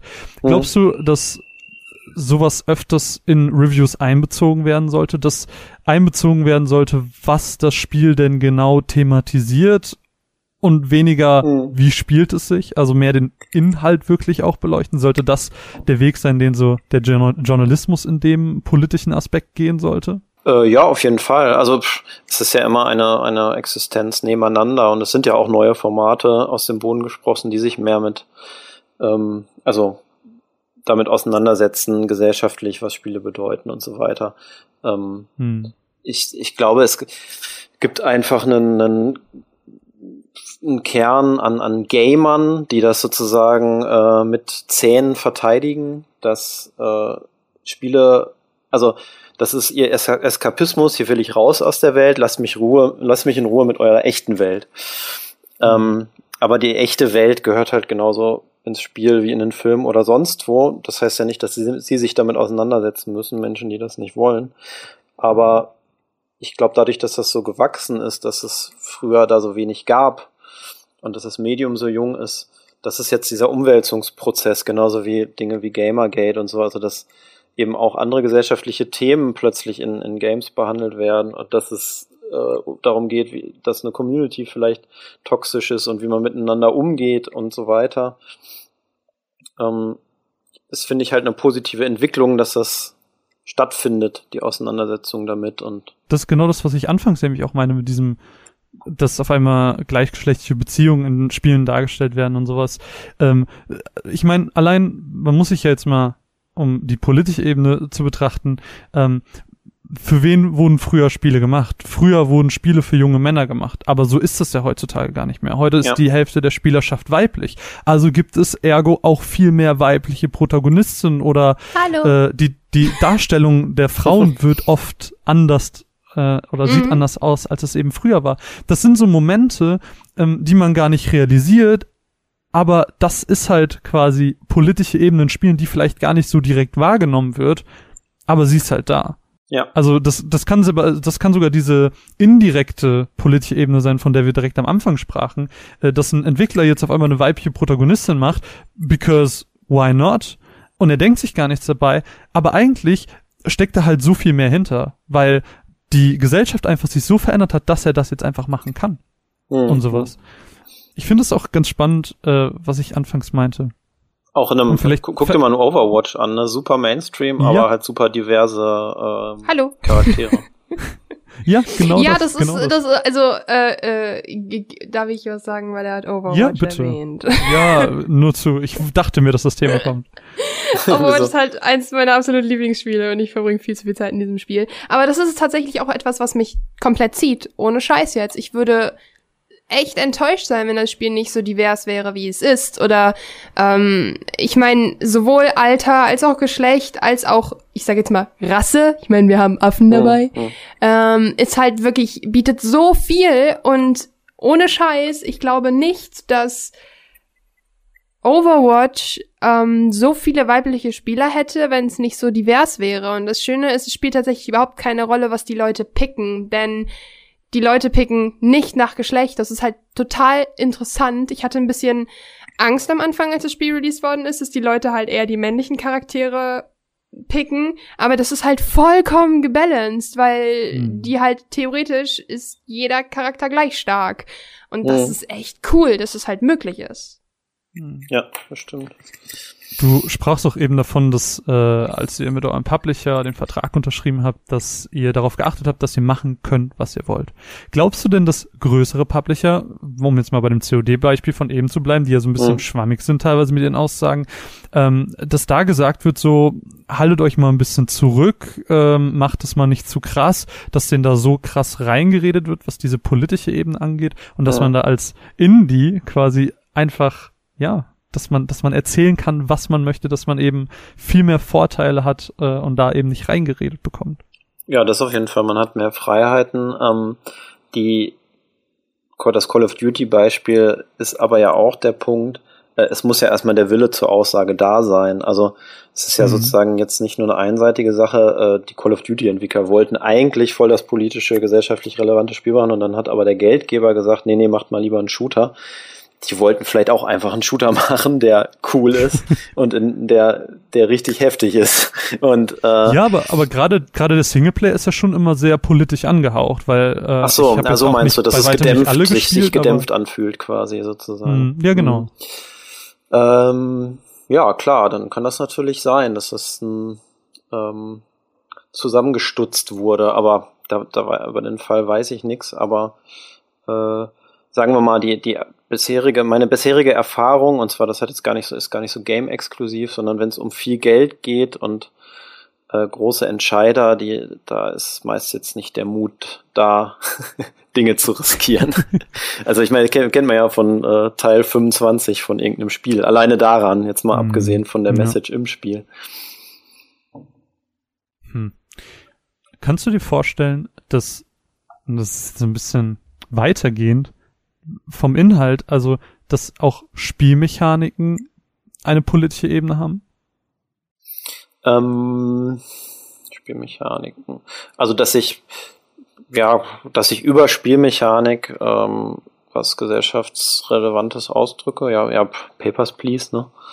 Ist die Frage, ja. ist die Spielmechanik selbst dann politisch oder das, was ich mit der Spielmechanik mache? Es ist ja erst über den Kontext politisch, wo, mhm sag mal, wenn ich, wenn ich eine, eine passende Spielmechanik sehr schlau verknüpfe mit dem Gefühl, was ich erzeugen will, nämlich diesem harten Zeitdruck der Beliebigkeit und dem ablaufenden Tag und ich muss meine Familie zu Hause ernähren und gleichzeitig hier diese Pässe abgleichen, mhm. ähm, ja, dann ist es natürlich toll, wenn das so zusammenspielt, aber eine, eine Mechanik im Kern ist erstmal unschuldig. Weil das, äh, ich glaube, so das mit, was ich anfangs meine mit dem Tod, das geht auch so ein bisschen in die Richtung, oder? Also man hat den Tod als Spielmechanik bei diesen Spielautomaten etabliert, Mhm. damit die Leute Geld reinwerfen, weil, weißt du, das zahnt Ja. aneinander. Oder äh, anderes Beispiel, Aufbaustrategiespiele, Civ zum Beispiel. Äh, du hast, du hast eine Welt, die musst du einnehmen und es ist im Prinzip ja nur ein Abbild davon, wie die Entwickler denken, wie man eine Welt einnimmt, indem Ja, ja, du eben Kolonialismus, Religion ne, verbreitest Risiko und, genau. und so weiter. Hm. Das, ist- sowas meine ich. Hm. Würde dir sowas noch einfallen, zum Beispiel? Hm, Aber dann redest du ja doch wieder vom Spiel in seiner Gänze und nicht von der Mechanik, weil wenn du die Mechanik isolierst, kann ich quasi die Civilization-Mechanik auch nehmen, um das Gegenteil auszusagen. Würde ich jetzt mal behaupten. In, inwiefern das Gegenteil? Naja, dass ich äh, sage, okay, ich, es geht darum, dass ich ein Wirtschaftssystem aufbaue, ein Weltsystem, eine Gesellschaft und die kann ja auch utopischer gedacht werden und dass ich in dem Moment, wo ich mechanisch quasi diese Einnahme eines anderes, anderen Landes mache, kann ich auch definieren, das ist jetzt gar keine Einnahme, sondern eine Verschmelzung, weil wir uns einigen auf gewisse gemeinsame Regeln oder wie auch immer. Also man könnte das vielleicht auch in eine andere Richtung denken. Ähm, Das heißt, die reine Mechanik sagt noch nicht aus, was ich damit aussage, würde ich behaupten. Aber ich meine, ist jetzt die Frage, auf welchem abstrakten Level man darüber redet, ne? wenn ich Hm. wie viel Detail ich hinzufüge. Wenn ich jetzt sage, okay, es geht darum, ein Land zu erobern und da gehe ich den nächsten Schritt, wenn man dieses Erobern nicht austauschen kann, dann, ja, dann hat es natürlich eine Aussage, weil es Kolonialismus ist und this land is my land. Do you have a flag? no flag, no Aber das ist ja country. genau, also selbst, selbst wenn du das Beispiel von Leben gehabt hättest äh, und du sagst, okay, ich nehme das nicht ein, sondern wir verbinden uns, wir einigen auf, äh, uns auf etwas, dann ist es ja in dem Moment so die der Gedanke vom Entwickler, wie man am besten eine Welt einigt oder was auch immer. Also dann kommt es ja. Ja. auch wieder unterbewusst da rein. Ja. Ich glaube, du, du kannst diese Ebene gar nicht so richtig loswerden, oder? Mhm. Ja, das stimmt. Also, keine Ahnung, nehmen wir mal ähm, Eve Online, da ähm, bilden sich ja, also das ist ja so offen, das Spiel, und so, äh, soweit ich weiß, ähm, dass sich wiederum ganze Gesellschaften in dem Spiel abbilden. Mhm. Also wie die miteinander agieren, die Person fällt dann am Ende wieder auf die Menschen zurück, die es spielen. Da ist dann sozusagen so viel möglich, wie ich miteinander interagieren kann und äh, handeln kann, dass es wieder ich bin, der da handelt und nicht die Mechanik, äh, Mhm. sozusagen. Mhm. Ähm, ich fand, ich fand es halt ganz spannend, äh, gerade weil ich gestern im Vorlauf so ein bisschen die, die Twitter-Umfrage gestartet habe. Und da hat sich eine kleine Diskussion losgetreten. Ich bin heute Morgen aufgewacht, so 20 Minuten, ich war so, Gott, was passiert? Und äh, äh, Aurelia hatte zum Beispiel gesagt, so, ja, alles hat halt eine politische Ebene. Also es ist jetzt nicht ich- ist ja inhaltlich vorgelesen. Äh, alles hat halt eine politische Ebene. Bei manchen merkt man es halt mehr oder äh, weniger. Das ist ja genau das, was wir auch meinten.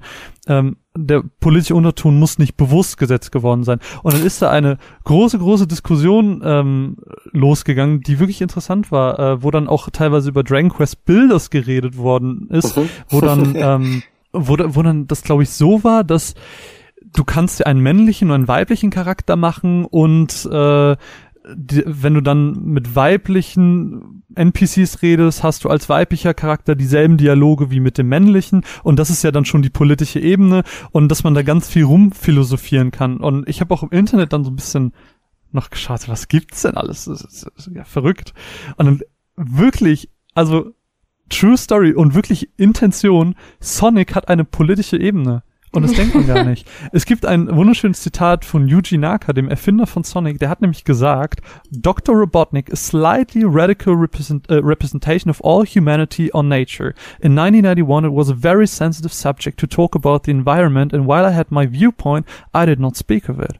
So, dass Dr. Robotnik im Prinzip als der Kapitalist dargestellt wird, der immer sein Einflussgebiet erweitern möchte, Tiere verschleppt, daraus Roboter macht und als billige Arbeitskräfte verkauft. Und dann kann man sich irgendwie so die Mhm, Zonen mhm. Angucken, die dann so Chemical Plant Zone, Casino Zone, so, so Fabrik und Casino, so rein kapitalistische äh, Gebiete eben und dann so Sonic als Robin Hood, der loszieht, um den bösen Kapitalisten zu besiegen Mhm. und die Goldringe unter den Leuten gleichermaßen zu verteilen. Und dann als er seinen Robo-Doppelgänger besiegt, als Zeichen, dass die Arbeiterklasse die herrschende Klasse besiegt hat. Es ist so verrückt. Aber äh, es ist so verrückt, dass auf so einer Metaebene das funktionieren kann. Mhm. Und das finde ich irgendwie so krass. Ich weiß nicht, hattet ihr schon mal so einen Moment, dass ihr kann auch im Nachhinein gewesen sein, muss nicht im ersten Moment. Frage geht an euch beide. Ähm, so ein Spiel hattet, wo ich euch dachtet so, oh, da muss ich jetzt erstmal drüber nachdenken. Das habe ich gar nicht so, uff, das sind ja völlig neue Gedanken. Der kleine Maulwurf übrigens, aber die Serien, das ist ja auch, der, der ist ja auch, die ist ja quasi ähnlich zu Sonic dann. ähm. Ah, schwer. Das ist richtig schwer. Also das letzte Spiel, wo ich richtig hart drüber nachgedacht habe, war Inside. Okay. Mhm. Nachfolger von Limbo. Das war aber wie so ein äh, philosophischer Gedankenprozess, der dann eher losgegangen ist. So wofür, wofür steht das hier? Ähm, so ein Frankenstein-Geschichte äh, und so weiter. Ich hatte das bei, bei What Remains of Edith Finch ein bisschen. Ähm, da haben wir nämlich eine Geschichte, die zeigt, wie ein Junge am Kapitalismus gebrochen ist. Und das finde ich auch spannend. Aber ich, ich hatte das, das richtig lang nicht mehr, dass ich wirklich gesagt habe, was, also mir fällt es zumindest gerade nicht so richtig ein. Mhm als äh, wir haben ja im letzten Podcast haben wir über ähm, mythologische und kulturelle Hintergründe gemacht und da habe ich mir so einen relativ großen Final Fantasy X Block gehabt und ich äh, beschäftige mich ja schon ein bisschen länger mit diesem Spiel, aber da ist mir noch mal klar geworden, was Echt? da alles hintersteckt Magst und ich war das? so ja, ja, aber habe ich ein, zwei Mal schon gespielt. Ähm, und da habe ich einfach wieder so, da saß ich einfach wieder da und war so, boah, das ist krass, weil da ja auch ganz viel Religionskritik drinsteckt äh, in dem Spiel, jetzt so auch rein offensichtlich, so mit äh, einem Menschen, der sieht, was alles dahinter steckt mit Walker und dann so ein bisschen an seinem Glauben zweifelt und so und dann äh, liest du, was da alles hintersteckt, äh, welche Religionen da alles verarbeitet sind und dann bist du so, boah, das ist echt viel. Und ich glaube, dass das in ganz vielen Spielen so ist und wir das einfach nicht merken und äh, das uns auch niemand erzählt. Ich meine, du, äh, du musst das doch wissen, Sebastian. Als Entwickler, äh, wie viele Dinge Liefer erzählt man äh, dem Jetzt. Konsumenten einfach nicht? Die, die passieren, aber man ist so, ihr werdet es nie herausfinden. herausfinden. Sag nochmal die Frage, also meinst du, inwiefern wir das äh, uns äh, bewusst überlegen, oder? Nö, also wie ihr vielleicht einfach Sachen macht, so Kleinigkeiten, so Details, die vielleicht, die ihr im Internet noch nicht gelesen habt, weil das niemand entdeckt hat oder so. Gibt's sowas? Macht man das absichtlich? Ja, natürlich, auf jeden Fall. Also ständig. Also äh, der, der ganze Prozess ist ja ähm, quasi eine ständige Verfeinerung, eine Iteration, immer mehr im Detail, ähm, weil man dann ja darüber spricht, okay, wie sieht jetzt dieser Kramladen aus, was sind da, was ist jetzt genau der Dialogstrang mit der Person und ähm, wenn man sein ähm, eigentliches Thema des Spiels sehr äh, selber begriffen hat, das ist ja auch gar nicht so einfach, so was, was macht das Spiel jetzt aus? Äh, dann kann man natürlich schön spielen und hier und da noch irgendwas einfügen und kleine Gags, die sich entweder auf die Welt beziehen oder wirklich auf die Story des Spiels. Also das ist natürlich auch ein großer Spaß, Dinge zu verstecken und, ähm, und zu hoffen, dass sie jemand findet. Was, was würdest du sagen? Wie viele Sachen wurden einfach nicht gefunden, wenn du schätzen müsstest? Pff, ähm, sagen wir mal, ich, ich müsste vielleicht sogar erstmal schätzen, wie viel haben wir versteckt. Das ist, äh, da, da führt man ja keine Liste drüber und das ist sozusagen, ähm, es, es passiert auch tatsächlich, dass einfach unser Artist Sachen irgendwo versteckt und mir das gar nicht sagt. Also, dass ich Sachen finde, die, die ich nicht wusste. Würde ich auch und, machen, ganz ehrlich. Oder, oder Annika, die die Dialoge ähm, verfasst und die, die, ähm, so, die unsere Dramaturgin quasi, die äh, schreibt, irgendjemand hat mal geschrieben, boah, und äh, genau, im, im Test von der PC Games, glaube ich, voll cool und so eine Game of Thrones Anspielung und ich so, hä, wo haben wir denn eine Game of Thrones Anspielung drin? hat sie halt irgendwo Aber sowas reingeschrieben, finde ich auch ich nicht ziemlich, gemerkt. also ich, ich mag das sehr. Wenn das Spiel einem halt ähm, einfach, ich, ich mag's sehr, deshalb spiele ich Indies so gerne. Ähm, beziehungsweise halt auch äh, in die Richtung die großen Point-and-Click-Läden wie Dedelic und so. Also was heißt groß? Ihr, ihr wisst, was ich meine. Ja. Und ähm, genau dahingehend genieße ich es halt total, wenn das Spiel mich so ein bisschen anstachelt, so zeigt, ähm, wie sie selber sich selbst vielleicht auch manchmal nicht so ernst nehmen und ein bisschen verarschen. Und ich finde es total charmant, wenn das Spiele können. Und sich auch trauen, in erster Linie, ne? Mhm. Ja, mega. Ich finde, ich fand eine Frage auf Twitter noch ganz geil äh, vom Rainer, der hat nämlich geschrieben: Ist es anzuprangern, wenn Spiele nicht genug politisch sind beziehungsweise die falsche Politik transportieren? Boah. Für die ist deep, ne? Ja, aber das haben wir ja quasi, also ich habe da einen Punkt zu, aber ich will erstmal Sebastian reinlassen. ähm, also ja, anzuprangern. Ja, ja, natürlich darf man bei uns und soll man bei uns. Also sagen wir mal, wenn man eine Diskussion auslöst, ist doch schon mal viel gewonnen. Ähm, hm. Und wenn man in einem Land lebt, wo eine Diskussion erlaubt ist, äh, ist auch sehr viel gewonnen. Und solange die beiden Punkte erfüllt sind, ist doch alles gut. Und bezüglich falsche Politik, also wenn ein Spiel eine Politik transportiert, die vielleicht nicht ja. gerade von der Gesellschaft gemocht wird. Naja, wer, wer ist die Gesellschaft? Ne? Die Gesellschaft ist halt sehr, sehr breit und sehr vielfältig. Ähm, Hast du mich gerade fett genannt? What? und, ähm, wegen die Gesellschaft. Ja, wegen Breite. Nee. Ähm, oh. Mano, ja. naja, aber du, du, du, du wolltest ja, also du musst ja auch nochmal einen schlechten Witz machen dürfen, oder? Ne, finde ich nämlich auch. Ich meine, wenn man Runaways kauft, dann will man auch Runaways bekommen. So, das steckt ja dann da drin. Und ich meine, die Quote muss man erfüllen. Ich meine, Marvin gibt sich schon Mühe und irgendwann wird es ja auch langweilig. Ja, genau. Also das liegt ja in der Natur der Sache. Wenn irgendjemand irgendein Spiel macht, was, was ich jetzt oder wir vielleicht, weil wir vielleicht politisch in eine ähnliche Richtung gehen, total beschissen finden, dann werdet ihr vielleicht einen Podcast darüber machen und wir werden uns vielleicht dazu äußern in irgendeinem Rahmen. Ja, ich wollte so gerade sagen, wir werden vermutlich keinen Podcast darüber machen, ohne euch zu fragen. Ich meine, ich habe euch sogar schon angefragt, so, hey, warum habt ihr diese Steuerung so gemacht? Und einfach eine fucking lange, gute Antwort bekommen und ich nur so, wow, das habe ich nicht erwartet. das fand ich sehr cool. Ja, aber jetzt mal, jetzt mal ganz. Äh, ich habe da auch noch ja, was zu. Ganz, ja, ganz kurz. Äh, ganz krasses Beispiel. Stell dir vor, Spiel, das Nazis verherrlicht. Mhm. Soll man das anprangern oder sagt man, es ist halt ein Spiel? Kunstfreiheit.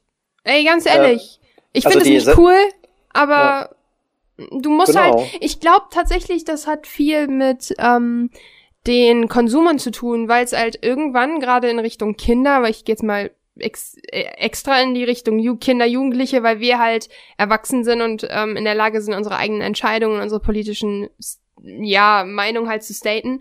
Es ist halt so, dass Kinder und Jugendliche halt auch in ihrem Leben mit der Aufgabe konfrontiert werden, ihre eigenen Moral- und Ethikvorstellungen zu hm. erschaffen. Und das ist halt ein Punkt, der nicht übergangen werden kann. Der passiert halt auf jeden Fall in unterschiedlichen Altersstufen, ähm, also es kann beim einen früher oder später, ne? Und die bilden sie halt auch aus versteckten Erziehern wie Fernsehen oder Videospiele und so. Ja, ja. Und dahingehend finde ich es halt auch recht interessant. Nur ich sag halt, warum sollten wir ein Spiel kritisieren, was, was Nazitum verherrlicht, wenn gleich, wobei ich auch immer noch glaube, dass das schwierig in Deutschland wäre. Aber wenn gleichzeitig Spiele wie Call of Duty Kriegsspielen verherrlichen. Und ich glaube, dass man da tatsächlich genauso sagen muss, ja, kann ich scheiße finden. Ich sag, ich sag, ich find's scheiße, weil ich finde Nazis scheiße. Aber gleichzeitig ist es halt absolut legitim. Die Frage ist halt nur, wie weit kommt das in Deutschland? Ja, also auf der persönlichen Ebene klar, würde man selber dann, dann aufstehen und irgendwie was dagegen sagen. Äh, auf der reinen äh, äh, Ebene des Staates ist es eben bis zu einem gewissen Grad legal, dann kommt der Verfassungsschutz, also wenn es wirklich antidemokratisch und ne, hetzerisch und so weiter, gibt es ja alles mhm. Paragraphen für. Gleichzeitig muss man aber auch aufpassen, dass man eben sich seine eigene Kunst nicht beschneidet. Also siehe Böhmermann und der die Ziege, ne? Also der ähm, die Freiheit der Kunst, wo er den, ähm, den türkischen Präsidenten beleidigt hat. Mhm. Und das eben ein Teil einer, einer Satire war und dann den, die Majestätsbeleidigung plötzlich greifen sollte. Und ähm, im Gegenzug halt muss man ja auch nochmal erwähnen, so im Gegenzug wurde dieses Gesetz halt verabschiedet. Das genau, hat halt dazu wurde, geführt. Ja. Und das finde ich halt genau extrem spannend, dass eben sowas dazu führen kann, dass über Dinge nachgedacht wird. Und das gleiche haben wir schon mit Marek und ich glaube mit noch irgendwem anderen besprochen, dass wir halt auch davon ausgehen, dass sich irgendwann auch das ähm, Gesetz ändert, dass Hakenkreuze in deutschen Videospielen, also in Videospielen in Deutschland gezeigt werden dürfen. Weil das mhm. eine Sache ist, die einfach passieren muss, weil das Gerichtsurteil ist von 89, glaube ich, dagegen. Und ähm, ich finde es halt dahingehend halt genau das, wenn wir Dinge beschneiden, verhindern wir Fortschritt, glaube also ich. Es fehlt der Präzedenzfall für das, die Nazi-Symbolik. Im Prinzip müsste das nur einer mal durch Gericht durchziehen. Dann wird das, wäre das okay. Aber das, das, wird, das sagt das, jeder Einzelne, aber, sagt exakt den gleichen Aber Satz. das wird teuer, das wird, das kann das teuer werden, geil. deswegen will es keiner sein. Aber irgendwann wird es halt passieren. ihr habt doch alle ähm. die, die gleich, das gleiche Antwortblatt. Kein also, Scheiß, also, exakt. Ey, ja, haben wir, haben wir als Rundmail rumgeschickt. Ey, Marek hat ungelogen den exakt gleichen Wortlaut benutzt, glaube ich. Nee, ich glaube, das war ich, glaube ich, sogar. dem Oder Podcast. du, genau. Hm. Ja, ja, das ist das aber Thema, genau. Ja, Und, das ist die äh, Bilderberger. Wir, wir Spieleentwickler treffen uns immer dreimal im Jahr und sprechen ab, was wir sagen. was in Podcast sagt, was er bei den Runaways sagt. Ja. Ja, aber ich weiß nicht, irgendwie, äh, genau wegen dem Punkt, den du eben meintest, Caro, mit diesem ähm, Moralvorstellungen bilden und sowas. Ich, also, ich meine, klar, ihr habt auch gesagt, aus einer persönlichen Ebene fändet ihr es nicht geil, aber ich fände es so oder so nicht geil. Ich fände es, glaube ich, nicht geil, wenn so die die falsche, wenn so, so Propaganda es ist deine falsche Meinung. Es ist deiner Meinung nach falsch. Und wie ähm, Sebastian eben schon gesagt hat, irgendwann kommt der Verfassungsschutz und sagt, ah, ah. Ja, ja, und klar, äh, klar, ich finde aber ehrlich gesagt so, weißt du, der Punkt ist halt, wir dürfen bei alledem nicht vergessen, dass ähm, ich glaube, wir sind alle eher in Richtung äh, Mitte links, was unsere An Ansichten von, unser, was unser Weltbild halt entspricht. Wir sind, finden, glaube ich, alle Nazis scheiße. Aber der Punkt ist halt trotzdem, du darfst rechts sein und du darfst es halt Ja, auch gut verstehe, finden, ne? Und ähm, warum sollte dann nicht ein Nazi kommen und sagen, du, nö, ich finde es nicht richtig, dass du deine linksgrün versiffte Meinung teilst. Warum? Nö, dann will ich das nicht. Weil, genau, es ist halt nicht falsch, es darf halt gemacht werden. Und nur weil ich es scheiße finde, heißt es halt noch lange nicht, dass es verboten werden sollte. Deshalb finde ich halt ehrlich gesagt, ja, meiner Meinung nach bitte auf gar keinen Fall. Trotzdem gewährt halt die Kunstfreiheit jedem diese Möglichkeit und nicht nur mir, weil ich eine linksgrüne demokratische Ansicht habe. Hm. Ja. Ja, Ich ich, find finde das nur irgendwie schwierig. Ich Gewisse Grenzen halt sagen, gibt's ja trotzdem. Also wenn Ja, eben, wirklich, genau. Äh, genau. sozusagen den, den Staat abschaffen will, gibt's, gi- sind ja schon Gesetze vorgesehen, die das dann wiederum einschränken, was du dann da handeln darfst und sagen darfst. Genau. Ähm, ich finde es ganz spannend. Wir haben dazu auch eben schon drüber geredet, ähm, also im Vorgespräch. Und zwar gibt es bei Spec Ops so ein bisschen, äh, bei Spec, of the, Spec Ops The Lion, halt so ein bisschen das Problem, was ist, wenn das Spiel die falsche Meinung propagiert, sozusagen. Ähm, ich habe es nicht gespielt, aber es gibt halt die Szene, dass es geht nochmal in eine etwas andere Richtung, die halt auch nochmal was anstoßen kann. Und zwar ist es so, dass wir ähm, gezwungen werden, beziehungsweise unser Missionsziel ist es, mit weißem Phosphor auf ähm, Gegner zu schießen. Und man kann die Entscheidung treffen, man kann sich halt auch verweigern. Das Ding ist aber, man, man kann es so oft verweigern, wie man will. Man kommt im Spiel nur weiter, wenn man sich dazu entscheidet, es zu tun. Daraus Mhm. resultiert aber, dass man feststellt, dass man nicht nur Gegner getroffen hat, sondern unschuldige Menschen halt das Leben ausge, äh, ausgelöscht hat. Und ähm, die alle halt wirklich verbrannt vom Phosphor und so sind. Und da bin ich tatsächlich in dem Moment in den Zwiespalt, wenn mich das Spiel dazu zwingt, es zu tun. Und gleichzeitig finde ich es auch irgendwie mutig, aber da sag ich, da würde ich halt meine Grenze ziehen. Und ähm, was sagt ihr dazu, wenn man dann wirklich keine Möglichkeit hat? Ist das ein mutiger Schritt von Entwicklerseiten oder ist das extreme Einschränkungen, die halt auch, weil ich weiß, ich habe halt Videosequenzen gesehen und ich musste halt wegschauen, weil wie gesagt, sehr empfindliche Spielerin. Und da sage ich halt, dass mich sowas halt, ich sag's jetzt mal übertrieben, halt schaden würde, obwohl ich ein erwachsener Mensch bin, meine eigenen moralen Ethikvorstellungen habe und mit Licht aus schon schlafen kann. Ähm, Hm. Ja, ist schwierig. Was sagt ihr dazu? Ein Aspekt ist, glaube ich, dass ähm, ein Spiel diese anderen Möglichkeiten auch erstmal produzieren muss. Das ist auch eine Aufwandsfrage, dass man sagt, okay, wir wollen jetzt hier einen Punkt Ja, machen und äh, den können wir nur so machen.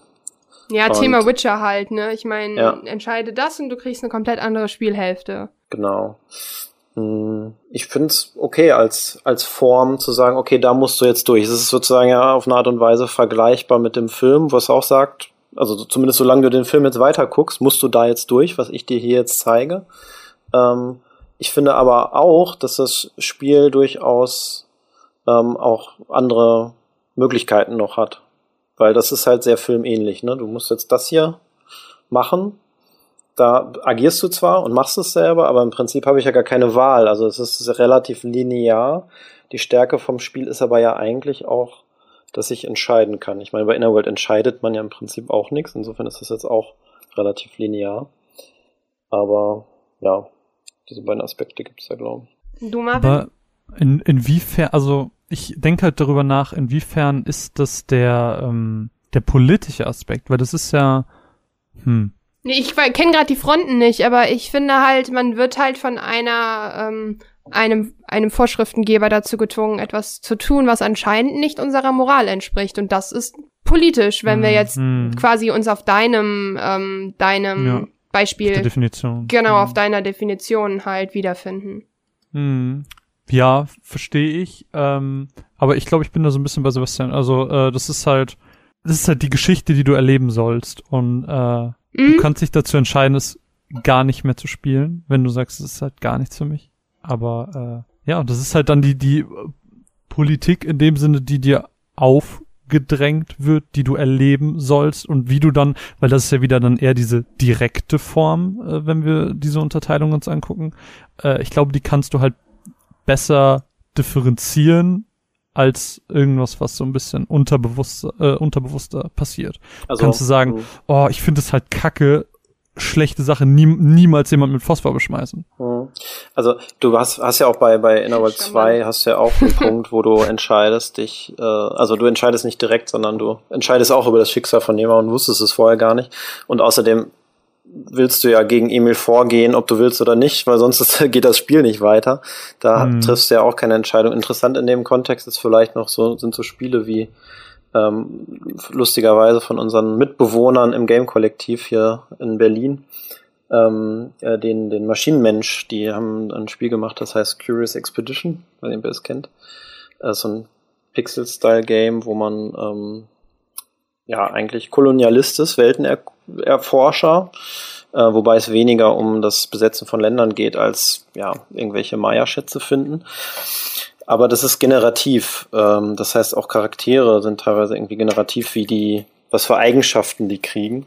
Und dann kann es halt passieren, dass du einen ähm, Einheimischen angeworben hast in deinem Team, der sich sehr gut in der Gegend auskennt. Also mich spielmechanisch heißt das, ich kann besser vorankommen.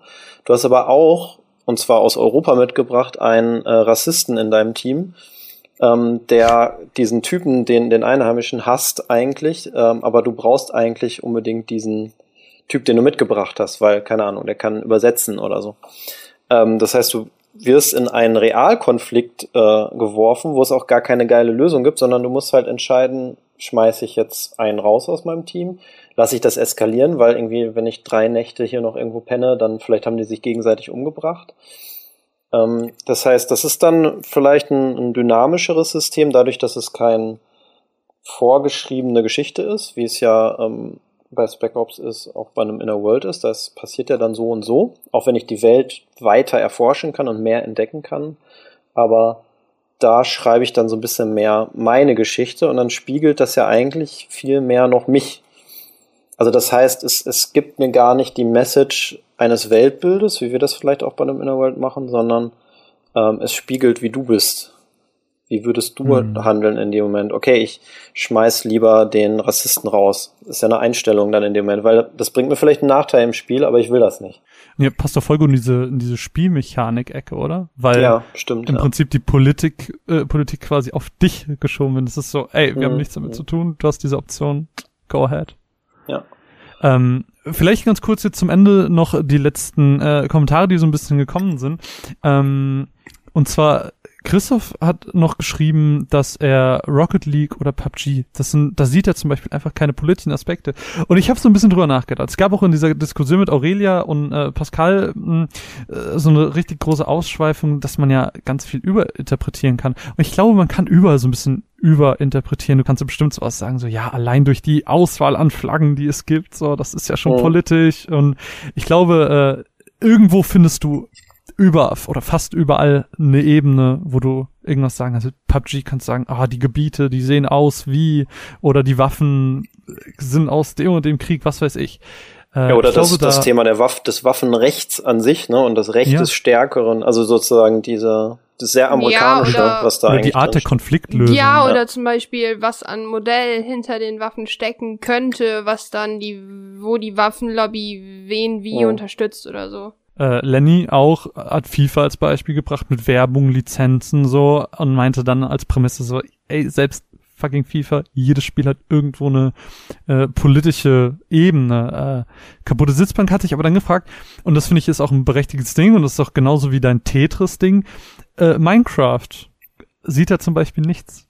Und da habe ich halt überlegt, wo könnte man in Minecraft was reininterpretieren? Hm. Das ist wie, wieder, was du draus machst wahrscheinlich, weil du, wie handelst mhm. du, äh, interagierst du mit den anderen, was machst du in Minecraft, was baust du, was erschaffst du.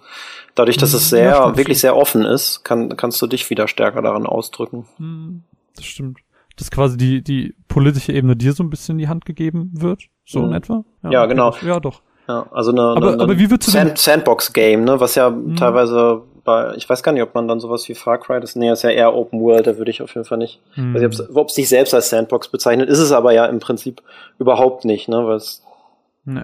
Aber ich habe mich dann halt so, ich hatte halt das Tetris-Beispiel wie du und ich war so versessen darauf, da was zu finden. Und ich war so, okay, im Gameplay findest du, glaube ich, nichts. Es ist einfach so. Dann habe ich geguckt, okay, wann ist rausgekommen? Wie war die Zeit? Waren sie vielleicht so, war das vielleicht eine ganz schwere Zeit in Russland und sie brauchten Unterhaltung und dann hast du da die politische Ebene, weil dann ist Tetris gekommen und hat die Leute unterhalten. Aber ich habe nichts gefunden. Ich hab nichts gefunden. Äh, ich weiß nicht, so ob so ein Tetris und Doodle Jump, das sind so die, die Spiele, wo ich mir denk, oder Puzzlespiele. Wo ist die politische Ebene in Puzzlespielen? Obwohl Deswegen, Tetris so ein äh, bisschen was Darkes hat, finde ich. Also so, es hat was Düsteres, so die Musik und also die, nicht in der ersten Ebene, aber es ist so ein bisschen schon äh, dunkler Kommunismus. Dö, dö, dö, dö, dö, dö, dö, dö. Das ist ja keine Candy, das ist ja keine Candy Crush Musik, ne? Also klar, Chiptunes und so, aber trotzdem. Candy Crush hat aber wieder voll die politische Ebene, äh, wie mit den Spielautomaten, mit dem mit dem schwere Level-Design, damit du bezahlen musst und so. Ja, das und ist wieder genau dieses und Zucker und Konsum, also. Voll gut. Und äh, was, ach so genau, Tetris habe ich was ganz Witziges äh, gehört, Er hat Mine mir erzählt, so ein im Prinzip als Symbolbild dafür. Tetris steht dafür, dass wenn deine Fehler sich anhäufen, dann bist du am Arsch. Irgendwie sowas. Oh, deprimierend. und, und, und, es, und es spiegelt deine Persönlichkeit, weil manche auch sozusagen, weil manche sammeln ja immer so, also versuchen ja möglichst lang diesen einen langen Schlitz äh, freizulassen, damit man ja, den Vierer ja. reinsetzt, weil das das befriedigendste ist. Und andere bauen wild und versuchen möglichst schnell wegzusortieren. Das vielleicht auch, dann spiegelt es dich auch wieder. Also man kann auf jeden Fall hier und da was äh, reininterpretieren. Auf jeden Fall unsere Twitter-Umfrage, äh, die war natürlich ein bisschen, ja, äh, kurz gefasst. Äh, so, dafür war ja hier der Podcast, um das so ein bisschen länger zu besprechen.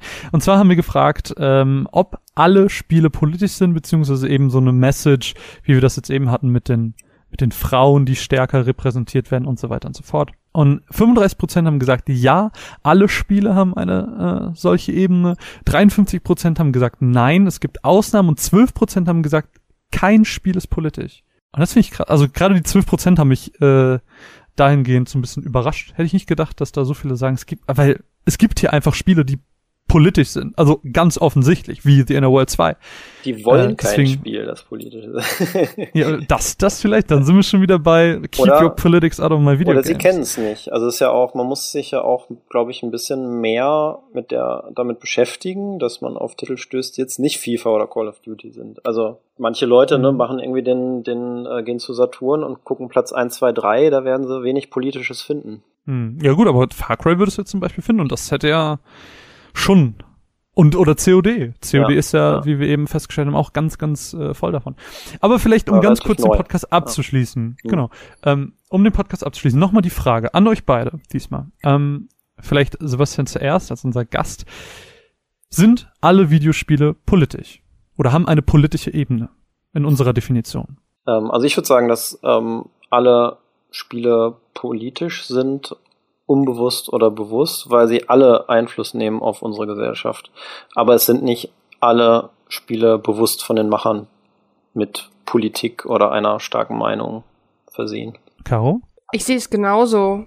Ähm, ich bin auch der Meinung, dass Spiele frei von Politik sein können, aber ich finde es wichtig, dass es passiert, wenn, also dass auch sowohl als auch vorhanden ist.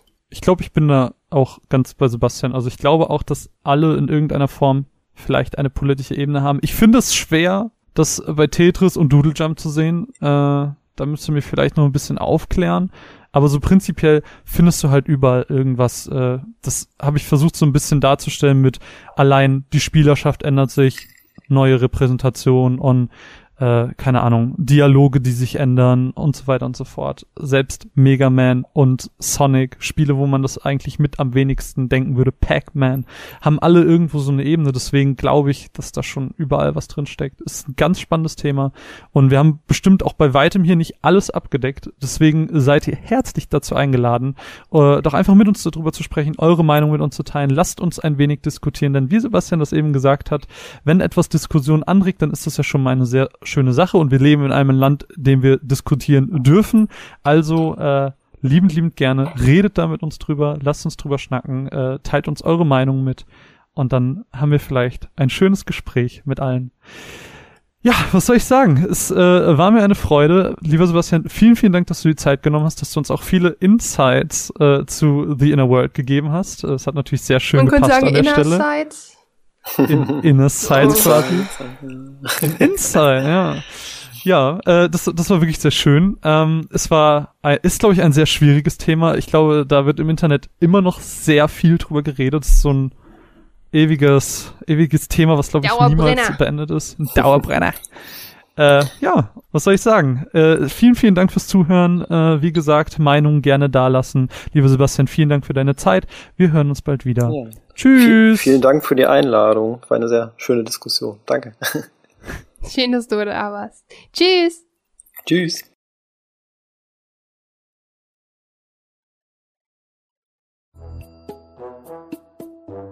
Was ist Baccio? Baccio ist eine italienische Eissorte, die, also die gibt's ja nicht bei jedem, aber so mit Nuss und Schoko Mix. Geil. I'm in. also an einigen, äh, in einigen Eisdielen erhältlich. Muss man nachfragen. Haben die dann hinten im Zimmer? Volles Werbeplakat in einigen Eisdielen erhältlich.